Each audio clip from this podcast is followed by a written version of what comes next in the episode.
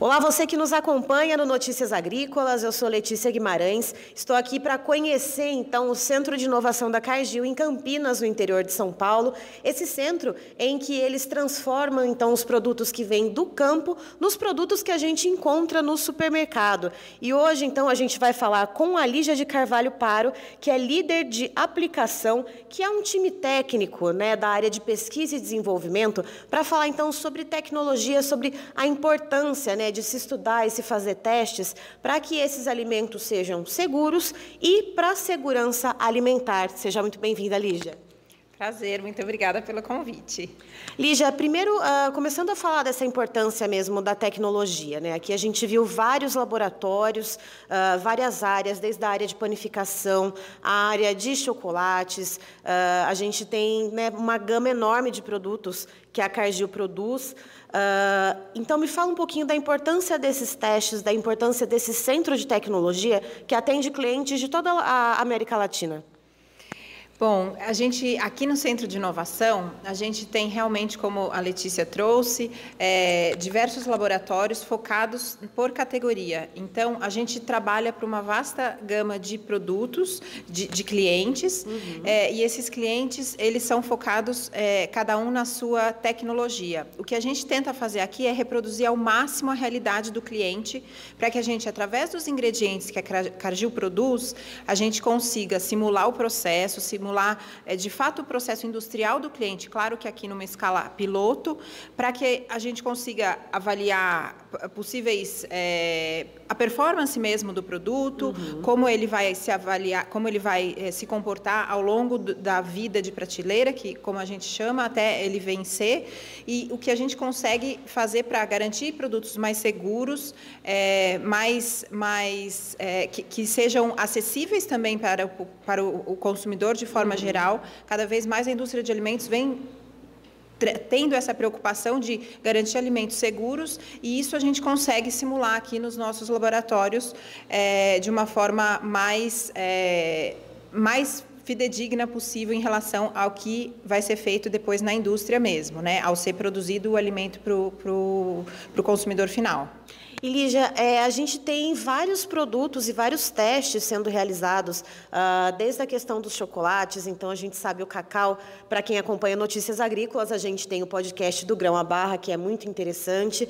É, e então a gente tem também uh, maioneses, óleos, né, óleos de soja, óleos de outros cereais, né? E eu queria saber qual que é o carro-chefe, o que, que puxa mais os testes, o que, que a indústria tem demandado mais em matéria de tecnologia para a produção vinda desses produtos primários do agronegócio?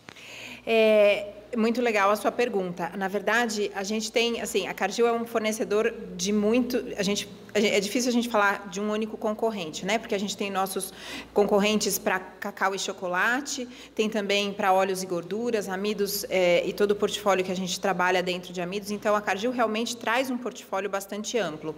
O que a gente tem visto mais, cada vez mais, claro que redução de custo, né? Um olhar de, o nosso consumidor brasileiro é um consumidor a grande grande população do um consumidor de baixo poder aquisitivo, uhum. então a gente tem que ter uma preocupação em desenvolver produtos que sejam acessíveis sem perder a qualidade. Então, o nosso papel aqui, realmente com as áreas de sensorial, shelf life que a gente tem, a gente consegue garantir, às vezes, reformulando o produto, que é, de fato, algo que a indústria traz muito, de reformulações de produtos, tentar é, reduzir custo, mas que a gente mantenha a qualidade. Então, a gente preza muito por isso, por manter a qualidade, os testes sensoriais que a gente faz, sempre embasado tecnicamente, com resultados estatísticos, para que o consumidor não perceba essa diferença e que a gente consiga levar alimentos seguros e, e, e acessíveis para o consumidor. E uma outra fonte, um, um outro tipo de, de teste que a gente, ou, ou grande demanda que vem vindo para a gente já há alguns anos, e agora, há 15 dias atrás, a Anvisa publicou uma nova, não é uma legislação, mas é um acordo que agora as empresas têm até um ano para reformular os produtos, é, de fato, alertar o consumidor para produtos que eles estão consumindo com alto teor de açúcar, de sódio e de gordura. Então, a partir, a gente vai começar a ver isso no mercado.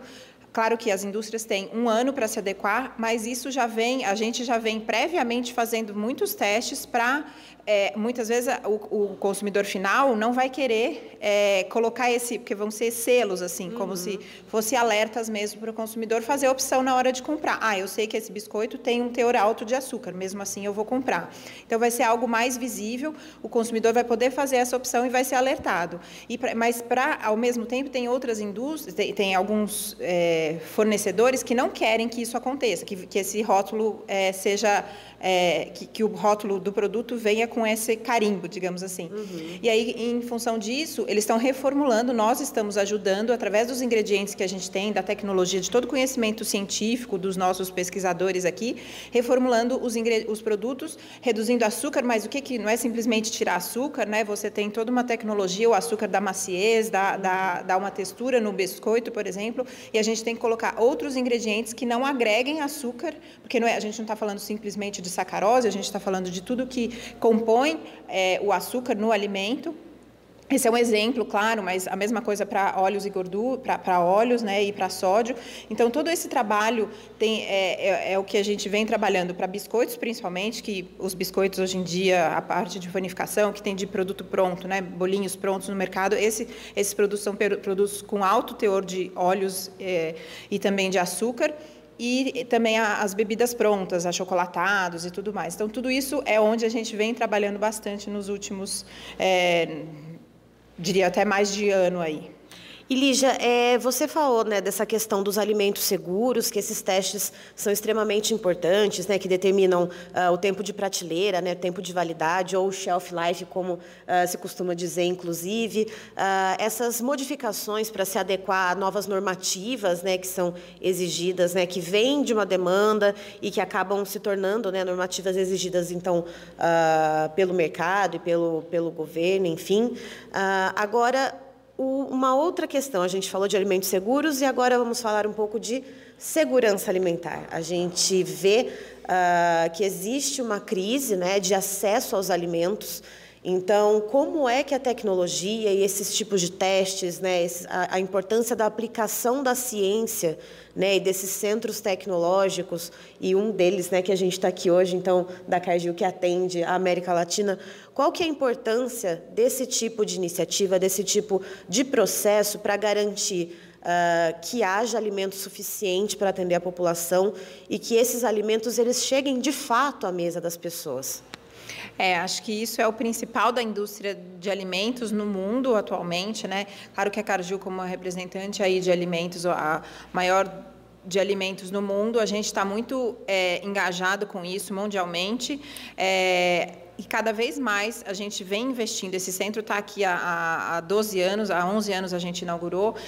É, e ele já, já traz muito, a gente já vê muito quanta coisa a gente conseguiu fazer aqui. Eu acho que cada vez mais. Agora mesmo a gente está em parceria com outras empresas, é, com um centro, um outro centro no Itaú, que é o Instituto de Alimentos aqui na região de Campinas, é, para desenvolver é, outros desenvolver bases alternativas de proteína, então proteína alternativa, quais outras fontes de proteína a gente pode ter, também é um mercado que cresce e, e, a gente quer tornar isso acessível, porque hoje ainda é muito um nicho de mercado. Então, como você a, ah, traz muito na sua pergunta, de fato é quanto mais a gente investir em ciência, em tecnologia e conseguir garantir que a gente produza alimentos, desde a produção mesmo, né, desde o grão, como, como que a gente consegue levar um grão que, que traga maior produção e consiga é, disponibilizar mais e trazer isso para a indústria num custo acessível, que também não adianta a gente desenvolver e não ter esse olhar. Então, acho que é um esforço coletivo, não, é, não, não estamos sozinhos nisso, mas a gente vem trabalhando bastante com parceiros cada vez mais para que a gente conseguir endereçar essas questões dessa segurança alimentar, pensando que a população aí está crescendo e vamos ter uma população bastante grande, né, nas próximas décadas. Tá aí, então, estivemos com a Lígia de Carvalho Paro, que está aqui, então, no Centro de Tecnologia da Cargill. Ela que é líder de aplicação, que, então, lidera, então, um time da área de pesquisa e desenvolvimento, trazendo essas informações do agronegócio unido à ciência e também ah, para levar, então, esses alimentos, né, que são tão importantes para toda a população brasileira e que dirá, então, para o mundo, já que somos grandes exportadores também, né, Lígia? Claro, com certeza. É, temos uma missão grande de alimentar o, o, mundo de forma responsável, segura e sustentável. Então, este é, é, é o nosso, é nosso compromisso com, com a população mundial.